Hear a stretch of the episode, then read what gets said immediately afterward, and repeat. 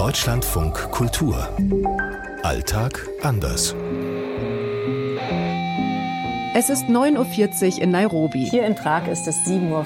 Hier in Tokio 15.40 Uhr. Hier in Neu-Delhi ist es 12.10 Uhr. 8.40 Uhr in Johannesburg. Heute Verschwörungsmythen. In Tschechien sind, glaube ich, so die bekannten klassischen Verschwörungstheorien im Umlauf. In Kenia würde ich sagen, Verschwörungstheorien haben im Moment hier immer viel damit zu tun, dass man auch versucht, sich so vom Westen zu emanzipieren. Oh, Südafrika hat ein großes Meer an Verschwörungstheorien. Was es auch gibt, ähnlich wie in Deutschland, hier in Indien, diese ganzen Verschwörungstheorien rund um Impfungen.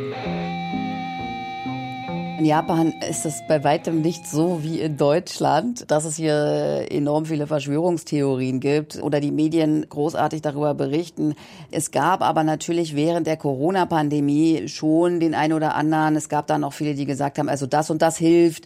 Der Impfstoff ist nicht sicher, ist viel zu wenig erforscht, Angst vor Nebenwirkungen. Das sind vielleicht jetzt nicht so diese Verschwörungstheorien, die dem einen oder anderen davor geschwebt haben. Wenn ich im Moment in Kenia an Verschwörungstheorien denke, dann kommt mir da sofort die Corona-Zeit in den Sinn. Was hier dann vielleicht so ein bisschen der andere Dreh war als in vielen westlichen Ländern, ist, dass man eben hier immer gesagt hat, das ist eine Krankheit, die uns jetzt hier vom Westen geschickt wird und die wollen uns hier auch ihre Impfungen aufzwingen und die machen uns alle unfruchtbar, diese Impfungen. Die Männer werden impotent. Was die Stromabschaltungen in Südafrika angeht, da gibt es ja die wildesten Verschwörungstheorien, dass die Regierung gar nicht will, dass Menschen Strom haben, dass die Manager von dem Stromversorger ständig betrunken sind und irgendwie nie was auf die Reihe kriegen würden. Also es gibt ganz wilde Fantasien darüber, woran es liegen könnte. Es gibt schon auch spezielle tschechische Verschwörungstheorien. Die haben sich zum Beispiel im letzten Präsidentschaftswahlkampf ganz stark gezeigt dass angeblich, wenn der Ex-General Peter Pavel Präsident wird, sich alle tschechischen Männer hier und dort zum Wehrdienst melden müssen und dann in der Ukraine kämpfen müssen.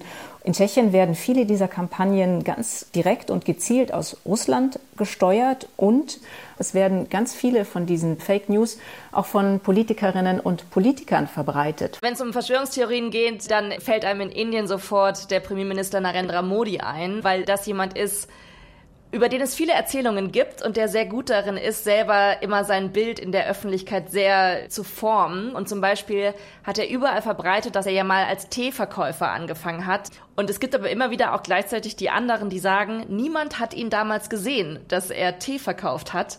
Also da ranken sich sehr viele Verschwörungen, auch was seinen Bildungsweg angeht, also ob er wirklich studiert hat. Niemand hat bisher so seinen Uni-Abschluss gesehen. Charlotte Horn aus Neu-Delhi. Aus Prag Marianne Allweis. Aus Tokio Katrin Erdmann. Antje Dikans, Nairobi. Aus Johannesburg Jana Gent. Eine Verschwörungstheorie, die ich wirklich ganz skurril fand, die hat man ganz heftig gehört, als die AIDS-Pandemie halt wirklich grassiert hat und als dann Doktoren kamen, die helfen wollten und den Menschen hier Kondome verteilen wollten oder jetzt sind es dann manchmal eben Impfungen, an denen entwickelt und geforscht wird, wo dann auch noch weiße Mediziner mit im Labor stehen und gar nicht wollen würden, dass sich die Mehrheit der Bevölkerung vermehrt und dass das halt quasi verhindert werden soll, dass es noch mehr Afrikaner gibt.